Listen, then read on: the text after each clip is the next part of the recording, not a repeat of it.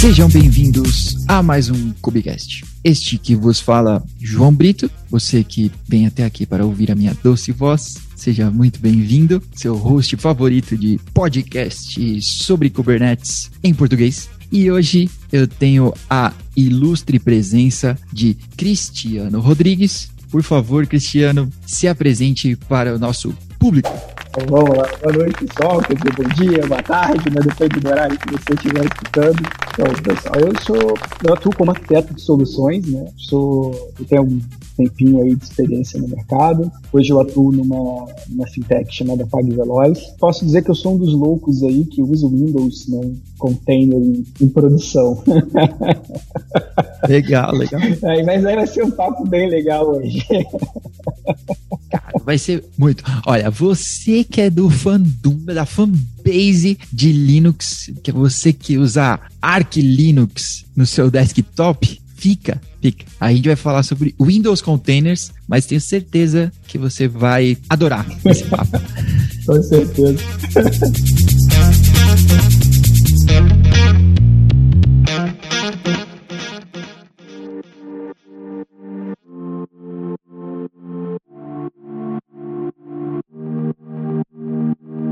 Olha, Cristiano, eu te conheci, eu vi um post, cheguei até você, muito obrigado por ter aceitado o convite aí. Estamos sempre aí. Mas eu cheguei até você porque eu vi um post, ah, vou fazer uma live, acho que era do, do Docker SP. Docker SP. Que, ah, eu vou mostrar Windows Containers em produção. Não pode ser, não pode. Verdade. Só acredito vendo. Tenho que chamar esse paladino o louco. dos Windows Containers pra gente poder bater um papo. É o louco. Foi, foi uma live bem legal. Se não deu, infelizmente, não deu para mostrar códigos de produção, né? Não deu para mostrar o ambiente em produção, né? Por questões de empresa, essas coisas. Uhum. Mas deu pra gente fazer uma, uma brincadeira assim, mostrar um Dockerfile, né? Ao invés de você botar lá, os comandos são os mesmos, né? Mas aí você tem que pensar em PowerShell, né? Você deixa de pensar em, Uhum. em Bash, né? As coisas vai para diretamente para PowerShell. E aí vem aquelas bizarrices no PowerShell, mas funciona. Tá bom. Então, olha aí, pra, pra gente começar com essas diferenças aí, você tá rodando hoje Kubernetes gerenciado ou não? Subiu na unha no hard, hard, hard way, né? É, a, a gente tem os dois cenários. Né? A gente hoje está numa, numa migração para o Windows, para o Azure, né? Então, Uhum. a gente está usando a KS lá, e, mas a gente subiu na, na munheca mesmo, dentro de casa, né? Como diz o pessoal, no quintal de casa, na mão. Né? A gente subiu realmente os, os nós Windows lá, apanhamos um bocado. Quero deixar um grande abraço para a comunidade de Kubernetes, né, do Slack lá. Os caras foram assim fantásticos em vários momentos. Pô, cara, não tá funcionando esse DNS maluco aqui, cara. E os caras iam lá, não, faz assim, cara, ó, meia lua, soco forte, sei o que, vai funcionar. Isso. Pô, então a gente, a gente foi, correu bastante com eles. Pô, um abraço pra galera, cara, que os caras foram fantásticos. Que da hora. E sim, cara, foi na unha mesmo, foi na unha. Que da hora. Meus parabéns já. Ah, obrigado. parabéns. Pô, há bastante tempo, cara. Talvez, puta, a gente não sei mais como é que é o tempo, né? Nós estamos na segunda temporada de 2020, sei lá, 2019, dois- final de 2018, provavelmente, eu acho, que teve uma apresentação do Steve ou Steve ou não tenho certeza do nome dele. Eu vou colocar o tweet mostrando um cluster híbrido de Linux e Windows. Ele fez uma live, quer dizer, naquele tempo né, remoto, quando as pessoas tinham eventos, né, ele mandou lá ao vivo. E aí, cara, eu fui no Twitter, perguntei, cara, sério, como, como você fez isso? Aí ele falou assim: não faço ideia, tá? Isso aí foi remendado pra live e apenas next, next, finish. E é isso, não faz nada fora do roteiro. Mas tudo bem, 2018, né? Eu pra dizer pra você que não tá muito diferente, não, tá? a gente tem é, em casa, né, a gente chegou a montar um híbrido, né? Tanto Linux com, como Windows. Aham. E, cara, dá muito problema de resolução de DNS. Você tá num pod tentando acessar um pod Linux, você tentando acessar um pod Windows, né? Cara, muitas das vezes ele começa resolvendo, daqui a pouquinho para de resolver, não vai. O que a gente fez? É, a gente apartou né, na época, os clusters, né? Então a gente tem, acabou trocando, né? Um cluster todo Linux e um cluster todo Windows. Acho. E aí a gente fez, né, por rede mesmo, né, nós encurtando os caminhos. Foi, foi a melhor solução é, do que ficar, uma hora funciona, hora não funciona. É. Aí tu vai ver, vai, tu olha o log, cara, o log olha para você, tá tudo bem tem problema nenhum. Tá bom. aí você, pra onde foi? É mais ou menos por aí. Mas foi assim, foi, foi. Entendi. Foi uma experiência, cara. Foi uma experiência bem louca. As coisas híbridas normalmente vão dar mais problema, né? Vai ser mais chato de você investigar e Puta, principalmente porque o Windows não nasceu para isso. Na verdade, ao contrário, eu acho que o Kubernetes não nasceu para o Windows. Ele foi feito no Linux para esse paradigma e tudo mais, mas aí cara, tem um, tem um mundo Windows, né? É, vamos juntar as duas coisas, né? O Windows não foi feito para rodar em container. Isso. E o Kubernetes não foi feito para rodar o Windows. Exato. E aí, mas só que, cara, tem metade de um planeta rodando Windows e tem que dar conta disso também. Com certeza. Não dá simplesmente para falar, tipo, não, se não é Linux, turn yourself. É, o nosso caso né, foi um, uma necessidade. Né? Então, uhum. A gente tem uma plataforma e a nossa plataforma ela nasceu tem um ano atrás, quando eu entrei na empresa, né, eu entrei com um desafio né, de ajudar a empresa a, a, crescer. A gente começou, tinha 20 mil usuários. Hoje a gente tem 25 milhões. Então, assim. Subiu um pouco, pôs uns zeros aí. É, então como é que tu escala, né? Primeiro, né? Como é que você escala a, a sua aplicação aí nesse nível?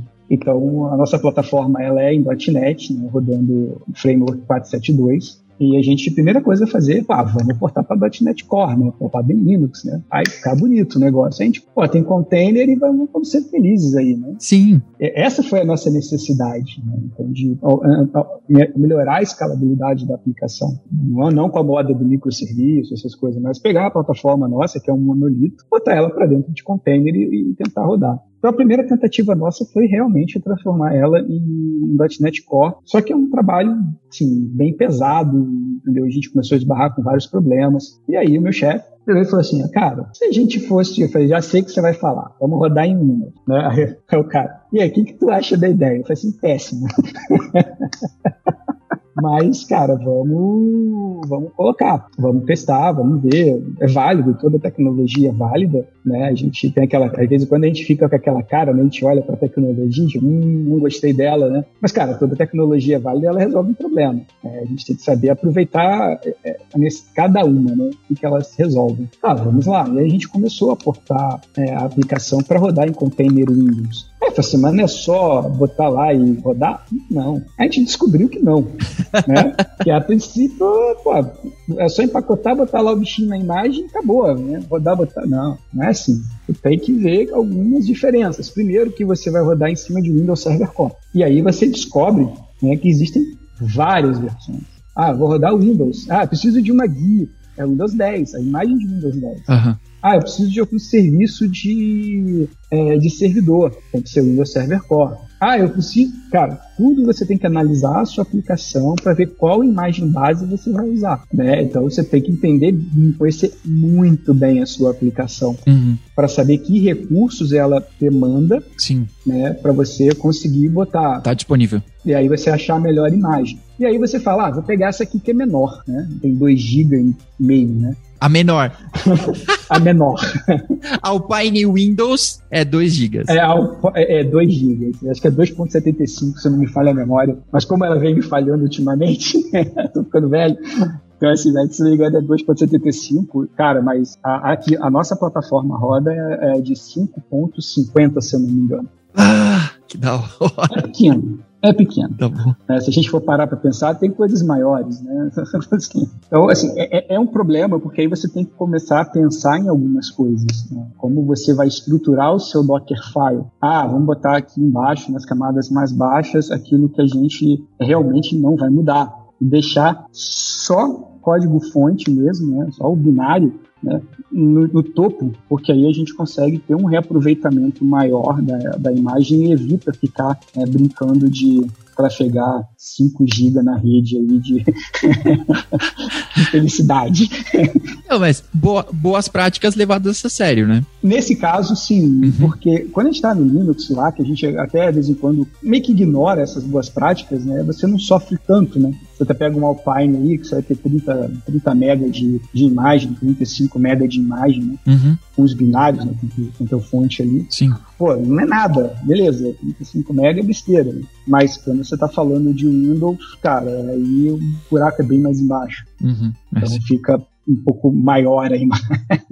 E sobre a imagem eu tenho uma dúvida, que foi a última que eu ouvi a última vez que eu pesquisei melhor assim sobre Windows, que você tinha que bater a imagem que você queria rodar do seu container com a imagem do server. Mas agora não precisa mais, né? Não. A gente, né, assim, a gente não se preocupou com isso, tá? Tá. A gente só seguiu realmente o que manda o manual, né? Quando a gente criou o Kubernetes, qual a versão do Windows Server Core. Uhum. Tem umas distribuições específicas lá que você pode pode rodar. Então, mas porque você tem as imagens base são Windows, Windows Server Core, o Nano Server e, o Windows 10 para IoT, né, o IoT Core. Então, as que a gente que a gente está usando é o Windows Server Core hoje. Né, porque ela é mais específica para .NET Framework, né? A, a Nano Server ela é, uma, é, a menor imagem que você tem, né? E ela tem suporte para .NET Core algumas funções de servidor até nisso é, você tem que se preocupar. Né? Ah, se eu preciso de, de alguns serviços, né, de algumas funções de servidor daquela imagem, é, você precisa se preocupar, porque nem todas elas te dão. Por exemplo, a, a imagem Windows, ela tem todo, todas as APIs de Windows, né, serviços do sistema né, específicos, mas não tem nenhuma função de servidor.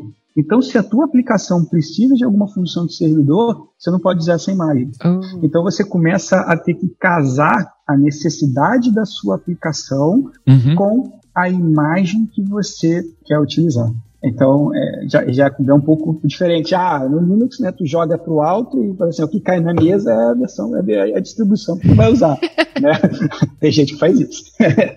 né? Sim. Então, né, mas, mas funcional. Já com Windows, o buraco é um pouco mais embaixo. A gente realmente precisa entender né, o, o, comportamento da nossa aplicação, os recursos que a nossa aplicação ela demanda para a gente realmente é, escolher, né, optar por uma imagem base. Caso contrário, cara, tua aplicação não vai subir, você vai ficar maluco. Ah, mas, pô, peraí, cara, é o Windows. É, mas tem diferenças de Windows. Umas coisas aí. tá bom. Ainda, ainda nesse papo, vou abrir um parênteses aqui, eu quero mandar um abraço pro Milhouse. A gente trabalhou junto um tempão e ele sempre foi o windeiro de carteirinha. Então eu pedi umas dicas para ele e ele mandou essa pergunta que eu vou fazer agora. Então, um abraço para ele e pro pequeno Milhouse que acabou de nascer. Opa! Fecha parênteses.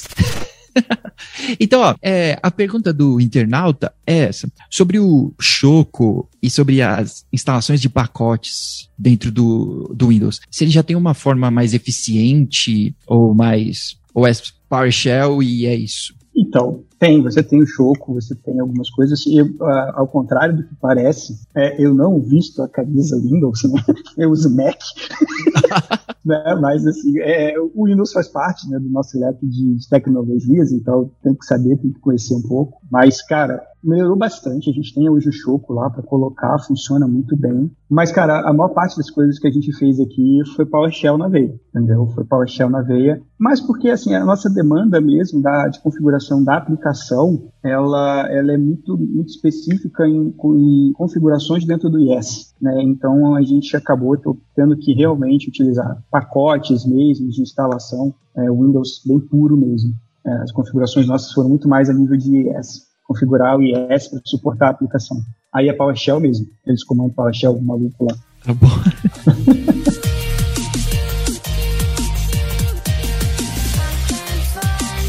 Bom, minhas perguntas são de leigo aqui, né? Porque eu nunca rodei um cluster Windows. Mas agora, falando um pouco de arquitetura, porque você estava falando de ASP.NET Core, essas coisas mais antigas assim, você disse que tem, tinha o desafio aí de escalar as coisas, né? E acho que é um dos maiores benefícios do, de clusterizar as coisas, é você escalar horizontalmente. Sim. Mas isso requer uma mudança anterior. Né? Independente de Linux ou Windows, é programar direito, né? É Cloud Native, é 12 Factor e essas coisas. Como isso é nessa, nessa comunidade? Tá, assim, vamos pensar em desenvolvimento mesmo, uhum. arquitetura de software a, a sua aplicação para escalar, ela não pode ter né, assim, amarração a nível de sessões. Né? Você não pode guardar estado entre uma requisição, principalmente uma aplicação web. Uhum. Né? Você não deveria guardar estados entre uma requisição web e outra, que não seja recursos né, do tipo guardar esse estado no Redis, né, guardar isso num cache distribuído, enfim.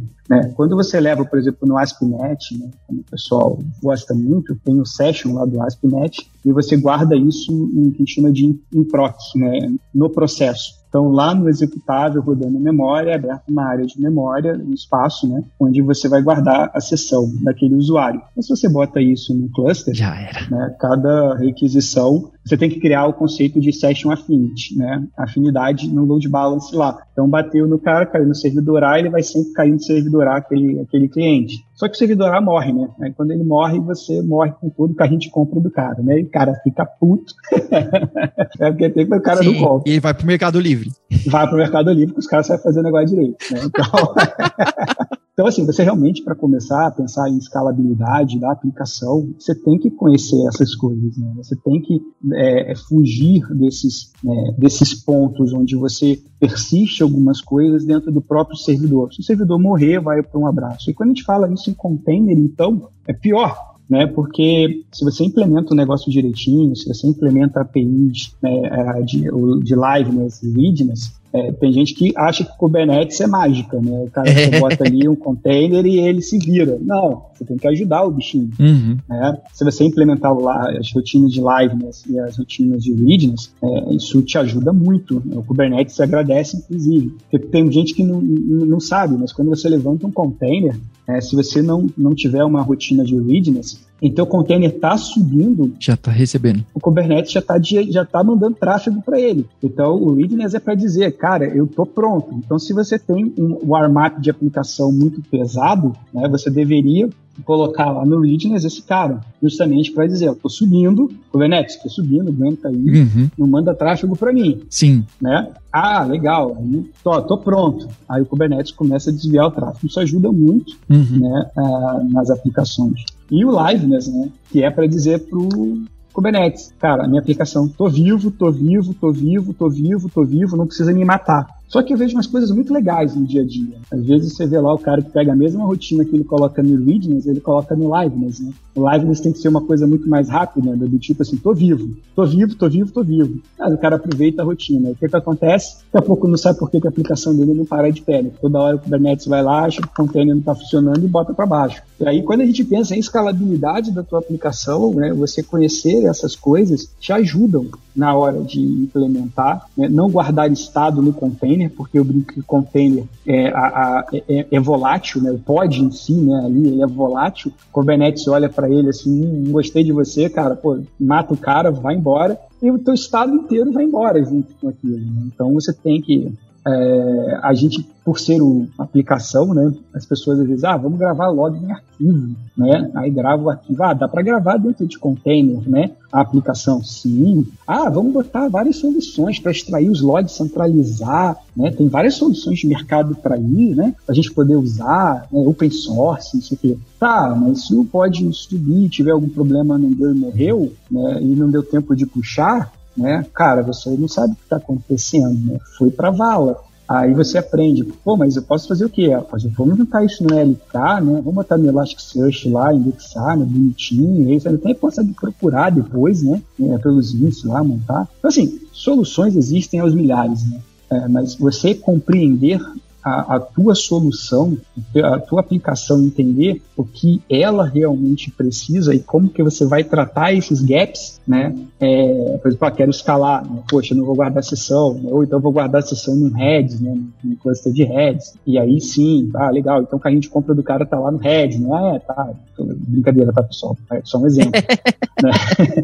assim, pensem bem onde vocês vão colocar o carrinho de compra. Mas, assim, você tá lá, né, colocando ele fora do teu, do teu pod ali, né? Se ele morrer, morreu aquele cara, mas beleza, você tá salvo o estado dele. Então foi uma das preocupações que a gente teve também quando a gente começou a, a migrar a nossa aplicação uhum. né, para container, observar esses pontos. Ah, legal. Então, os princípios basicamente são os mesmos, né? Se você está desenvolvendo, não importa a sua linguagem, né? Na verdade, é um, é um paradigma, você está aplicando isso à sua realidade. Se você é Javeiro, Golang Zero, você ficou parecendo. Rubizeiro. É, Agora fiquei pensando dos hipsters de Rust, Rust, como será que seriam? É, rusteiros vai ficar ruim. Vai, vai.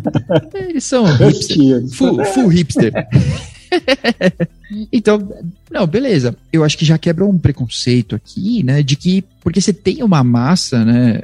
Eu tava conversando com Elder e com o Wiki no último Cubicast sobre Java e Quarkus, né? Que você você tem uma massa de pessoas, né, de desenvolvedores que, que manjam de Java. E você tem uma massa de aplicações e de enterprise que tem Java. E a mesma coisa para .NET. Você tem uma, uma massa né, de, de aplicações, de pessoas, é, e não sei o que é mais difícil migrar, né, se é o conhecimento ou se são as aplicações, né, porque a pessoa demorou uma vida para virar sênior naquilo e resolver um monte de pepino, né, é, e aí de repente, ah, olha só, todo mundo quer usar Kubernetes agora, tá? Ou você programa em outra coisa ou não. É, assim, eu sou um pouco suspeito, né, de falar, porque eu não tenho assim uma, uma preferência tecnológica. Né? Eu gosto da tecnologia para resolver o problema. Legal. E tem tecnologias que resolvem o problema melhor. Lógico, né? Você tem todo mundo aquela preferência, assim, né, cara? Eu gosto de programar, eu gosto de programar, eu gosto de programar em .NET. Uhum. Eu venho de C, né? Cara, eu gosto de Assembly também, gosto de, de Java, entendeu? Dá para fazer umas brincadeiras bem legais aí em C. Então, assim, é, é não importa a tecnologia, não importa a linguagem de programação, cara, eu acho que todo mundo deveria conhecer os fundamentos, o básico, né? Algoritmos, estruturas de dados, entender como um computador funciona, né? Como é que, como é que funciona a parte de, é, de processamento, né? Como é que o processador funciona. Então, assim, essa parte eu acho que não deveria ser a linguagem. Ah, cara, eu sou muito bom em Java. Pô, legal. Mas, cara, como é que tá teu fundamento? Né? Como é que funciona? Deve falar em cache line? Você já sabe como é que a memória cache ela funciona? Né? Você tem L1, L2, L3. Você tem lá um cara que vai trazendo. Né? Quanto mais longe do processador né, a memória vai, né, vai chegando, mais lento vai ficando, né? E aí existe um mecanismo que você vai trazendo, aproximando essa memória, né, esses valores para próximo da memória. Ah, então, poxa, eu vou usar uma struct, eu vou usar uma classe, isso no caso do, do, do .NET, né? Como é que eu vou usar isso, né? Qual que seria melhor? Uma estrutura de dados? Eu consigo alocar menos? Como é que isso funciona? Então, essa é a parte que realmente eu digo que para mim é o que interessa. Porque se eu conheço os fundamentos, aí eu começo a ler cada linguagem, entender como cada uma está fazendo, aí eu tomo a melhor decisão. Ah, show. Porque o meu papel hoje é tomar decisão. Uhum. Né? Cara, vamos, vamos para a direita ou vamos para a esquerda? Ou, ou, vamos de central, né? Como hoje está, né? Então, assim, é, como é que é para onde a gente vai, né? Então, assim, é, é, essas decisões é que a gente tem que tomar no dia a dia. Uhum. E se você tiver os conhecimentos né, da, de base, é, os fundamentos, cara, as decisões vão ser bem mais fáceis para você. Eu, eu, concordo, eu concordo com você sobre isso, né? Só não concordo de, de centrão. Não, não, eu só falei que assim, que a gente tem direita, esquerda e central, né? Hoje está essa confusão. Eu concordo, eu concordo com você que os fundamentos são importantes, né? Às vezes você vai Putz, cara, você encontra desenvolvedor que nunca ouviu falar em 12 Factor. Que eu acho harto, uma maldade com o desenvolvimento, com o movimento do, do dev, né? O cara não, não saber. Ah, beleza, se de repente ele não sabe com esse nome, né? Tem, tem uma galera que, né, sei lá, 12 Factor fez 12 anos, se eu não me engano. Então, tudo bem, você virou dev e já existia, né? Você já nasceu nesse mundo, né? Beleza. Mas tem muito cara velho de, de profissa e não é, é mesmo mesmo pensamento, mesma mesma linha e tudo. Eu concordo com você que o raciocínio, a lógica, os fundamentos são importantes. Mas na realidade, assim, no dia a dia, a gente tem certos problemas do brownfield. Nem tudo é startup e greenfield. Vamos, vamos fazer do zero em Rust aqui, tudo serverless e tá bom.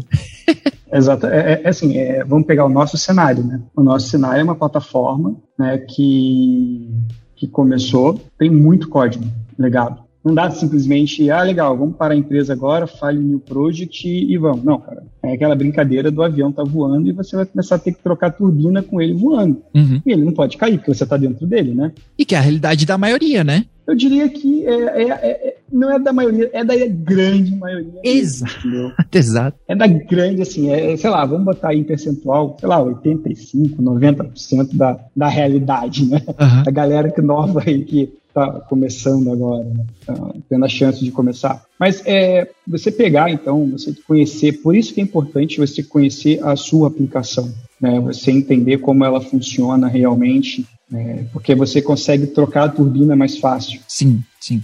Então, o nosso caso foi esse. A gente tem um legado gigante, a plataforma é gigante, não é uma plataforma pequena, a gente não está falando de 100 linhas de código, a gente está falando de um volume de linhas de código absurdo. Né? Então, é, são, temos alguns times assim bem. São, temos um time bem grande. Legal. Né?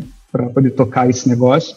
E, cara, não tinha como parar e reescrever em .NET Core. A aplicação roda em .NET 4.72. Está funcionando, está atendendo, está tá funcionando. Saiu de 20 mil usuários para 25 milhões. Sim. Então, assim, lógico, né? Muito apertada de parafuso aí no meio do caminho, né? Uhum. Essas coisas também não, não, não, é. Sim, não foi mágica. É, não é, não é, não é filme de Harry Potter, né? Uhum. Você vai lá e. Então, assim, muito apertada de botão para a gente poder sair de 20 mil usuários para 25 milhões. Uhum. Então, a gente conheceu muito a plataforma. E, pra, e a decisão mesmo da gente ir para Windows Container, né, ela, ela levou assim, todo esse conhecimento que a gente tinha da aplicação, facilitou muito para poder migrar, né, para a gente poder conseguir colocar ela para rodar dentro do, de um Windows Container.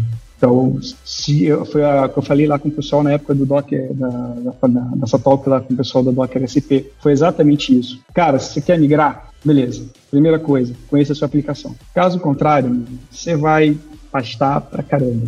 Porque cada dia acontece uma coisa, é um erro diferente, e aí quando você tá, acha que está tudo pronto, aí você a imagem está rodando na sua máquina, né, rodando lá no Windows, você conseguiu botar, ela está rodando. Aí você leva ele para um cluster de Kubernetes, aí você diz, agora vai. É, agora vai dar um monte de problema que você vai ter que entender o Flame, o que você configurou, você esqueceu de habilitar lá uma featurezinha, é, o endereçamento que você colocou não está batendo com o que está no manual, né? Você inventou, cara, você vai ter um monte de dor de cabeça. Então tem uns detalhezinhos lá, cara, que assim tem que, além de conhecer sua aplicação, aí você começa a ter que entender, conhecer bastante de Kubernetes para poder é, tomar as decisões ali de como criar o cluster, não tentem cluster híbrido. Fica a dica. Boa. Funciona, funciona. então eu vou aproveitar essa deixa e voltar lá no, no, início que eu perguntei sobre cluster gerenciado e não gerenciado e eu guardei metade da pergunta para algum momento, então chegou o momento. Você vê diferença em rodar no seu on-premises e no AKS? Alguma perda ou ganho, né? Rodar lá? Ah, o grande ganho que eu vejo hoje é eu não me preocupar bastante com a parte lá dos masters e dos ETCDs. Ficar com aquela preocupação de rotacionar certificado. Ah, pessoal, ah, eu rodo com Rancher, eu rodo com OpenShift, ah, beleza, tem lá as featurezinhas. Uhum. O nosso aqui não, o nosso é um Kubernetes na mão mesmo que a gente fez, né? Então separamos os ETCDs, tem três máquinas de ETCD, temos dois control planes, né? Como manda o figurino mesmo do, do manual. E, e, e, esse gerenciamento, esse custo de gerenciamento né, do, do, cluster, essa preocupação que você tem que ter né, no dia a dia, de ver como é que está, quanto o planner está vivo, né, tá tudo funcionando, a TCD está... Você meio que abstrai isso quando você está usando um cluster, por exemplo, AKS, né, como a gente está migrando agora. Mas tem coisas diferentes que você tem que se acostumar. Né? Então, como, por exemplo, antes a gente tinha toda a nossa rede né, do Kubernetes, ela era uma rede dentro do Kubernetes, nele né, que fazia o gerenciamento todo da rede. Né? Quando a gente foi com o cluster Windows, o Windows ele obriga que você no Azure use o Azure CNI. Então você tem que dar para ele uma subnet da sua rede. Então você criou uma rede virtual, uma virtual network lá, você tem que pegar uma subnet e falar, essa subnet é do do meu cluster. Então os seus pods vão ter endereços IPs dessa rede. Da subnet direto. Da, sub, da subnet direto. Então você, ah, mas então eu posso acessar diretamente o pode? Pode. Acho que até rimou, né? Pode. você pode? Pode. né? Então, assim, cara, legal, né? É um pouco de cuidado, funciona bem. Tá então você tem que se acostumar com isso, entendeu? Uhum. Você tem que se acostumar. Você foge um pouco. Já o Linux você consegue, né? No cluster Linux você consegue fazer com que o próprio Kubernetes gerencie né, o range de, de IPs dele. Né? Já o Windows não. Na KS Windows ele pede para você rodar em cima de um Azure sem. Se alguém souber diferente, tá? Por favor, é, manda pra gente aí, cara avisa que eu achei, procurei tudo, cara, que eu acho um nojento você ter os pods com o endereço IP da tua rede, né? Ali, uhum. todo mundo pingando, você conseguindo pingar, conseguindo acessar diretamente. Para mim é, é, é, é, loucura, mas não, não, não, não vi de outra maneira, não achei os manuel da vida aí falando, explicando de outra maneira. Então, assim, é uma limitação provavelmente. Mas se alguém souber um pulo do gato aí, estamos aí.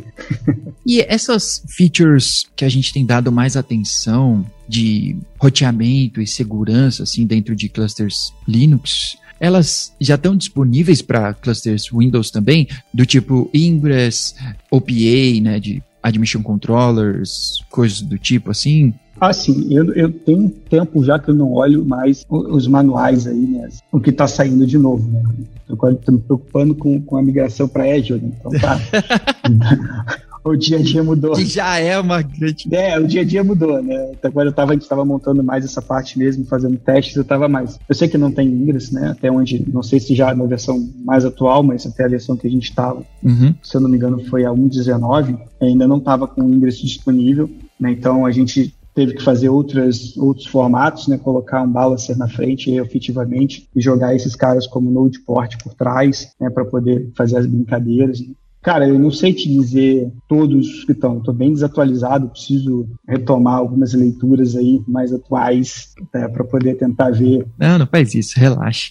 Não, é preciso, cara, mas, é. cara, tanta, tanta informação hoje, uhum. é, migrar, assim, você sair de todo o ambiente on-premise né, para um ambiente é, em Azure uhum. sem downtime, né, que o meu, meu chefe só virou para mim assim, cara, não tem que ter downtime, ou seja, não, vai ter do tipo meia de meia-noite a uma a gente vai desligar a plataforma e vai se levantar no outro lugar. Uhum. Não tem essa. É live. É, ao vivo e a cores, entendeu? A gente vai chegar um momento em que a gente vai chavear tudo para cima. Uhum. Então é replicação de banco que você tem que pensar, é replicação de log, é replicação de mais não sei o que. Pera, pera, que minha pressão baixou.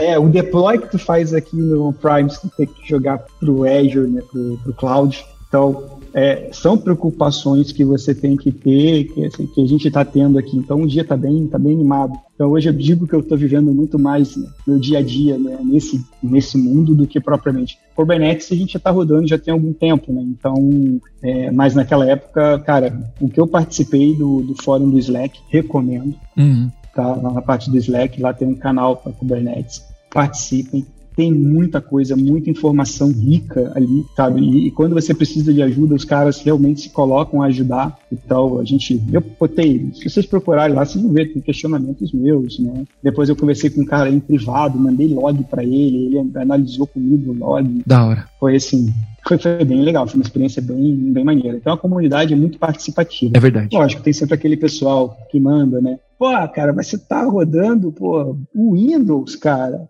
É, cara, é negócio. Isso. Não, eu tô com problema porque eu não tô rodando. É, né? Se o cara te dá limão, a vida te dá limão, tu faz limonada, cara. O cara, a vida te deu Windows, tu bota o Windows pra rodar, cara. É, é isso. Então, assim, tem que fazer rodar. Tecnologia para resolver um problema, não é gosto, né? Tudo bem, você pode ter uma tatuagem linda, maravilhosa, do Windows, vou dizer aqui no teu peito, né? Mas, cara, se é o Windows que tá pagando as contas no final do mês, cara, é, bate isso. palma pra ele. É, é, é bater palma pra maluco, né? Mas, pô, tu bate palma pra ele, cara.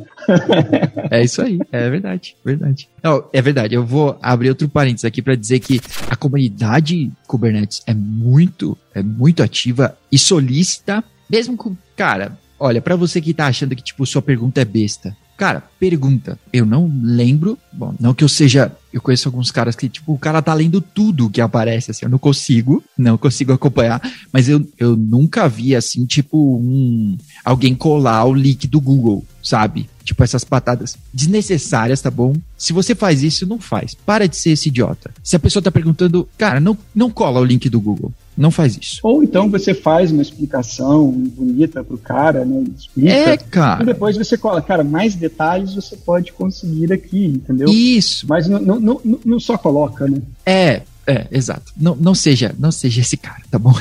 Não.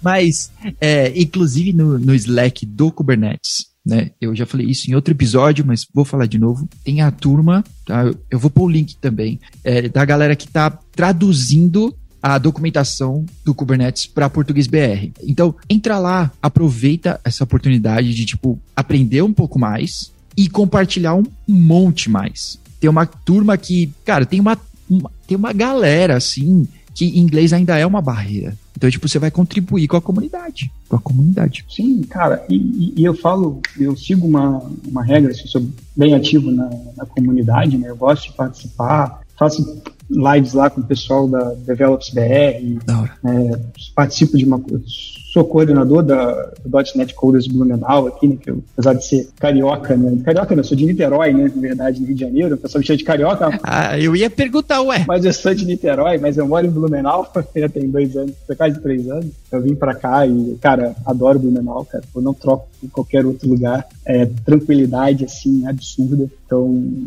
é, é outro, é outro mundo, cara, é, é muito bom aqui. Então, é, eu tenho aqui um .NET Coders, né? A gente atua bastante na comunidade, então eu participo bastante de lives. E uma das coisas que eu, que eu sigo é, cara, você aprende mais quando você ensina. Mas não porque você é o... Pode falar palavrão, né? João, pode, né? Então, porque você é o fodão da rodada, entendeu? Não é isso é que para você de repente explicar para alguém, você tem que ler mais. Uhum, é verdade. E quando você tenta explicar para as pessoas, né, e você começa a entender um pouco mais para poder tentar deixar aquilo um pouco mais didático, uhum. né? Quando você faz isso, você aprende mais. Sim. É muito melhor do que só você ler um livro. E outra coisa, cara, conhecimento é para ser compartilhado não é para ser é, absorvido só por você e guardado sete chaves. Uhum. Porque no momento que você está trocando ideia com um camarada seu, do tipo, cara, poxa, fiz uma salinha aqui de comando, olha só, o cara, putz, cara, que maneiro. Mas se você pensar em fazer assim, se você colocar esse cara, cara, você vai, uhum. sabe, compartilhando o conhecimento, você vai agregando outros conhecimentos também. É, tem gente que acha que, não, cara, eu aprendi essa linha de comando, eu vou ficar com ela para mim, que na hora que o pessoal precisar, sabe, eu vou ser o cara. Amigo, sai dessa. Para. Para. Entendeu? Para, entendeu? Isso não vai te levar a lugar nenhum. Não vai. Compartilha, entendeu? Compartilha, você aprende. Cara, e se você não souber, não tenha vergonha de falar. Às vezes o pessoal, você perguntou, né? Ah, como é que tá lá para Cara, eu sou um pouco que eu não leio. Eu sei que o inglês não tem. Agora, se tem agora, eu não tô sabendo, entendeu? Aham, uhum, aham. Uhum. Porque, lógico que eu vou procurar saber, né? Assim, já, já tenho anotado aqui no meu, no meu caderninho, cara, preciso ler um pouco mais, entendeu? Porque curiosidade faz parte do, do nosso uhum. né, dia a dia, a curiosidade, né? Quem é da área de TI tem que ser curioso. Eu escutei uma frase uma vez que eu carrego comigo: você dorme sendo o primeiro da fila né, na tecnologia e acorda sendo o último. Né? Então, já passou todo mundo na tua frente de novo. Uhum. Os gringos já estão de novo na sua frente. E aí, ou seja, a gente tem que ficar nessa eterna roda. Cara, estudar, estudar, estudar, beleza. Uhum. Aí você dorme. Aí tem gente que está estudando, estudando, estudando, estudando, estudando. Você voltou pro final da fila, então estuda, estuda, estuda, estuda. Então, assim, é essa brincadeira, cara. Tecnologia não para. É, você terminou de ler antes de dormir, quando você acorda, já tem um tutorial de um indiano no YouTube. Tranquilamente. Fácil. Fácil, fácil. E com aquele, e com aquele sotaque difícil. Quebra minhas pernas, cara. É. Falar com indiano. Não, e, e cê, eu, eu não sei, não sei você, quem tá nos ouvindo assim, mas eu já, eu já tenho que prestar uma atenção extra, né? Porque já é inglês. Aí agora ainda não é o ainda não é inglês do Netflix, né? Do o, o inglês que. Da, da, série. É, não é o inglês do Game of Thrones, não é esse inglês que eu tô acostumado. E aí, tipo, mais atenção ainda. É, é difícil, é difícil. É, é, é, é complicado, cara. Eu, eu tenho, assim, eu tenho um, um caos muito, muito interessante. A gente, na, na outra empresa que eu trabalhei, a gente teve um, um episódio para fazer um suporte né, da, no Azure, né? Uhum. E aí foi escalado, né? Foi escalando, o suporte foi escalando. Cara, bateu no indiano. Eu fui humilde o suficiente para falar o seguinte pro cara: campeão, o problema não é com você, é comigo, entendeu? Tem como mandar para outro engenheiro, cara, que não tá entendendo nada do que você tá falando. Tem uma barreira, é, é isso. Sim, e aí mandaram para um, pra um. Acho que era argentino, cara. Eu vou chutar que era argentino, tá? E aí eu falei, putz, cara, foi, fluiu, entendeu? É, apesar de ser assim, inglês assim um pouco mais, né, um lado espanhol da vida, assim, uhum. cara, fluiu, fluiu bem. Cara, indiano tenho, tenho, tenho problemas com, com, com a barreira do... Agora, um dos melhores tutoriais e cursos de Kubernetes que eu já vi são com indiano. Eu acho que eu já indiquei aqui um que se chama Code Cloud, com K, Code Cloud. É um, é um indiano, mas, cara, o curso dele é o nível, e tipo, animação. Cara, é muito bem feito. Muito bem feito. O conteúdo do cara é pró. Então, tipo, os caras são dedicados e, e muito, muito mesmo. Muito. Isso é fantástico, cara. A gente fala assim da barreira, mas eu sempre falo, cara, o problema de comunicação, quando a gente tem, o problema é meu. E isso Claro. O problema não é com você, o problema é meu. O cara tá lá com o inglês dele, cara, eu tenho certeza que ele vai ter dificuldade também com o meu inglês. Isso. Então, assim, é, eu sempre parto do princípio que se eu não tô te entendendo, o problema é meu. O meu problema de comunicação, o problema é meu. Exato. Porque não adianta você jogar a culpa pro outro, né? É, a culpa é sua, você dá para quem você quiser, né? A gente costuma usar isso, né? Agora você dá, a culpa é sua agora. A culpa é sua, cara. Dá pra quem você quiser. Isso aí.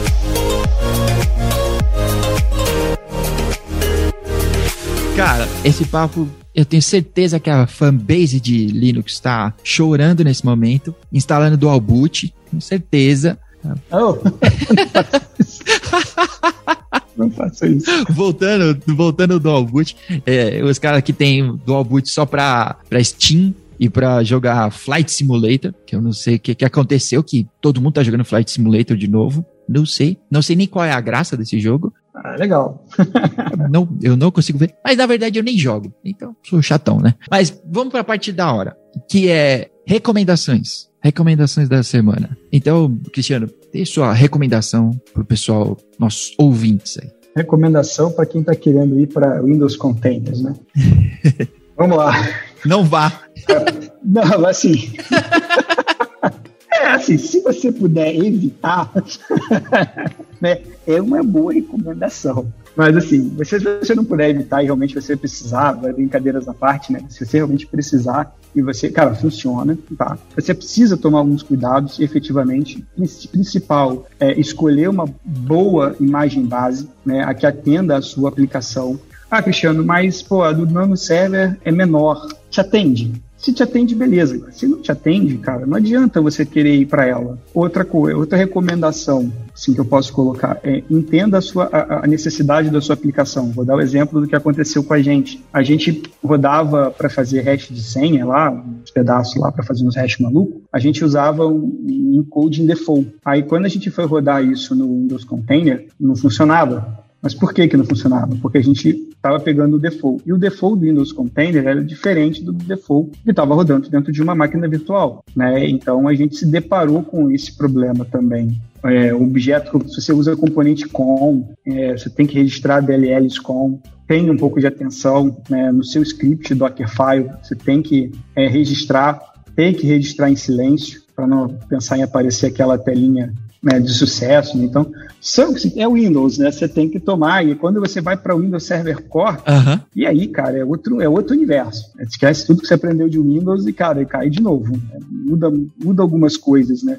A forma de usar o Windows. A gente é muito viciado em usar o Windows né, é, visualmente, né? Aí quando você vai para o Windows Server Core, algumas coisas mudam, né? Você não tem tanto aquele tato da interface visual. Né? São poucas coisas. Então, e cara, PowerShell, aprenda PowerShell, vai te salvar. Boa. É aquele script salvador que você vai fazer lá, né, para poder fazer atualização de hora. O pessoal de vez em quando esquece, né, levanta container e esquece de, de mexer no, na, na parte lá da time zone, né? Uhum, time zone. E, e aí fica brincando, ah, pô, mas mas espera aí, eu tô gravando no banco de dados, sei que requisição tá vindo, eu tô pegando a hora do servidor, tá três horas para trás, três horas para frente. Pô, por que que tá assim? Falei assim, é, você mexeu no seu time zone? Não, ah, vai ter que mexer? Tem. então, assim, o Windows também é a mesma coisa. Então, são, o PowerShell vai te salvar. Então, cara, assim, primeiro, escolha uma boa imagem, conheça a sua aplicação e, cara, aprenda bastante PowerShell. PowerShell, é, instalação de módulos do PowerShell, quais são os módulos que você realmente precisa, é, te ajuda muito, principalmente para fazer as configurações de IS. Principalmente se você está rodando numa máquina 60 com 64 bits, mas a sua aplicação IS é de 32 e você precisa definir lá o pool. Então você tem que rodar um scriptzinho maroto, maroto. para poder dizer para o IS dizer assim, é maroto, dizer o seguinte, ó, IS, ó, esse cara aqui, esse pool é 32 bits, né? Então é, você tem que fazer essas coisinhas aí na sua aplicação. Conhecer PowerShell é fundamental. E cara, recomendação para quando você for rodar em Kubernetes, né, rodando lá Windows Nodes. Siga o manual, não invente. Uhum. Vai se arrebentar. Vai se arrebentar. O negócio foi feito para funcionar à risca. Uhum. Se mudar uma vírgula sequer, vai rodar. Não roda, não roda. Dá pau, começa a ser, cara, é, sobe, funciona, você testa, beleza. Aquela começa aqueles. Aí depois você dá um. Precisa dar um boot né, no Node, aí você vou até ele dar um boot quando volta, aqueles pause image lá da, da, Microsoft lá, aquelas coisas loucas lá. Boa. Começa a aparecer um monte daquilo ali, aí você começa a dar, aí tu começa, a, dentro do, do nó, você começa a usar, cara, seu desespero acontece quando você dentro do Windows Note, você começa a rodar Docker, comandos Docker para poder ver container, o que está acontecendo lá. Você dá docker ps-a para cá, Docker logs para poder ver algumas coisas assim do próprio container, pra, porque você já não está conseguindo mais acessar via Kubernetes. Aí, cara, é desgraceira total. Aí é ladeira abaixo. Não, aí para, para, formata e começa de novo. Eu sei porque a gente fez isso algumas vezes. Tá bom. Beleza. E a última, a última, a última, a última recomendação. Por favor. Não pare no 15 obstáculo. Tá bom. Continue. que você vai ver tantos amigos, porque você não é no primeiro, não, cara. No décimo quinto. Continue, cara. Tem esperança. Vai rodar. Vai para a página 2 do Google. Você vai conseguir. Provavelmente. E para aquela hora que, beleza, superei, domingo à tarde, hora do relax. Cristiano, o que uma recomendação sua para hora do relax, hora de hora de não pensar em Windows Containers? Cara, assim, vamos lá. Eu sou muito da família, né? É, passear, fazer as coisas, né? Gosto bastante. Tenho três cachorros, então. Show. Curto bastante casa. Né? Então, é, aqui em Blumenau eu gosto de uma boa cerveja, né? Mas, cara, uma boa recomendação, assim, eu gosto muito de, de entender como as coisas funcionam, né? Então, tem alguns livrinhos aí bem, bem legais aí que você pode pensar. Então, tem leituras, né? são algumas leituras. Mas, assim, relax mesmo, para domingo, depois de estar o Windows Container rodando, cerveja. Cerveja. Cerveja para comemorar, de preferência uma IPA. Uma IPA, olha aí. Tem uma, uma IPA de Blumenau que você queira recomendar? Eu não bebo, não sei nenhuma. Ah, cara, de Blumenau, putz, você tem a capivara. Não, uma, uma que você gosta, uma que você curte, assim. Ah, cara, uma, uma que eu curto, cara, cachorro ovelheiro. Ou uma que você queria tomar agora. Ah, cachorro ovelheiro, cara, cachorro ovelheiro é... Ou IPA boa, cara. Os caras são, a IPA dos caras é excelente. Da hora, da hora. É, cachorro ovelheiro. Pô, é excelente. Tá bom. Da hora, show. Olha, a minha recomendação, dessa vez não é no Netflix, é no Prime, mas é. Em português virou O Professor, uh, em inglês se chama Richard Says Goodbye. Goodbye. Uh, eu nem, nem sou fã do Johnny Depp, eu quase não assisti o filme só por causa que é dele, que é com ele, assim. Mas é um ótimo filme. É um ótimo filme. Sabe aqueles filmes que aparecem por acaso, assim? Ah, eu vou deixar passando aí. Um ótimo filme. É um drama, né? É, mas tem suas comédias, assim, né? Uma, uma comédia dramática, sabe? Então, tipo, tem o drama, mas tem aquele momento que dá pra dar uma risada, sabe? eu ia falar agora, ah, é aquela hora que você ri de alguém que tropeçou, mas acho que nem pode falar isso, então tudo bem, não vou falar. Não, não, essas coisas não podem. Não pode. É, então, é, é uma comédia dramática, tá? É bem legal, tipo, o cara, logo nos primeiros minutos assim, tipo, o cara tem câncer e aí ele vai dar aquela viradinha na vida, sabe? Tipo, puta, minha vida vai acabar. Então, o filme é bem legal, assim, por isso. Acho que dá umas. Dá uns insights, assim, de de repente, sei lá, não vou ficar só empurrando aí minha vida. É, assim, eu, eu fui nessa recomendação da cerveja, mas, cara, assim, vamos também fazer uma contribuição né, é, técnica, né? cara, tem um livro que eu tô lendo que ele é muito bom para quem gosta de .NET, né, principalmente, e, e, principalmente entender como as coisas funcionam, né, por debaixo dos panos. É, o autor é o Conrad Cocosa. Cara, eu, eu, sempre erro o nome dele, tá? Mas é o Conrad Cocosa. O nome do livro é Pro.NET Memory Management. Cara, que livro top para você entender principalmente funcionamento, assim, para quem quer entender funcionamento de memória, né? não só no .NET, mas uma visão um pouco mais de máquina mesmo, cara, é fantástico esse livro. Da hora. Vale a pena ler, muito bom. Ah, mas é recomendação em .NET? É, cara, recomendação em .NET é minha é minha praia hoje, assim, eu vivo muito mais no .NET. Mas se vocês quiserem, cara, tem, tem várias coisas que vocês podem ver, né? Fazer, pensar em corrupção de memória, né? Corrupção de memória é legal. né? Fazer aquelas, aquelas injetar aqueles shell codes, né? Fazendo corrupção de memória, pegando aqueles, aqueles códigos em C, que o cara não se preocupa né? com, com isso, né? E aí você vai e injeta um shell code lá, né? Bonitinho, aí você vê o terminal abrindo para você, cara, legal, cara. Tá Por isso que é bom conhecer como funcionam as coisas. Boa, boa. É isso aí. Show. Cara, muito obrigado, muito obrigado pelo seu tempo, de verdade, né? Uma noite dando seu tempo aí para a gente compartilhar um pouco mais. Muito obrigado mesmo por ter aceito o convite e compartilhar um pouco desse mundo inexplorado. Cássio, tô, tô sempre aí, sempre que precisar, quiser um dia a gente pode bater um, fazer um de uma mesa redonda, Windows e Linux, né, para a gente fazer os prós e contras, né, botar a galera de Linux, botar a galera de Windows. Da hora. E aí a gente começa a, sabe, se degladiar, vai ser bem legal. Show. É, porque assim, é, fica, aí uma, uma, uma, possibilidade, cara. E sempre que precisar, eu tô aí, cara, pra gente trocar essa, essa ideia aí. Quiser, do tipo, a gente tá com uma experiência legal aqui, migrando para usando a KS, né, migrando tudo para fazendo toda a parte de DevOps, né, fazendo, integrando, né, deploy automatizado, integrando, entregando isso, né, lá para o Kubernetes. Então, assim, quiser um dia também bater um papo sobre essas coisas, cara. Infelizmente, não tem autorização para mostrar a fonte, né, essas coisas, né, mas, cara, trocar as ideias e, e, e mostrar, né, entre aspas, né, como a gente está fazendo é, será um prazer e uma honra. Que da hora, que da hora. Ó, eu vou colocar também suas redes sociais aí, pessoal entrar em contato também e tirar umas dúvidas e Slack, do Kubernetes e tudo mais. Vou tentar colocar todos os links que eu conseguir. O pessoal fala o seguinte, cara, o pessoal manda as coisas às vezes, né? É, pô, cara, eu demoro um pouco para responder. Não é que é, não é por soberba, não é por ignorar a comunidade, não. É que assim, tá corrida. né? E aí tem filho, tem, tem esposa, tem cachorro, tem que dar atenção para todo mundo, entendeu? Isso aí, isso aí. Tá certo. Porque senão depois eu tô apanhando. é isso aí. Cara, mais uma vez, muito obrigado. Muito obrigado para você que acompanhou a gente até aqui. E até a próxima. Um abraço. Grande abraço.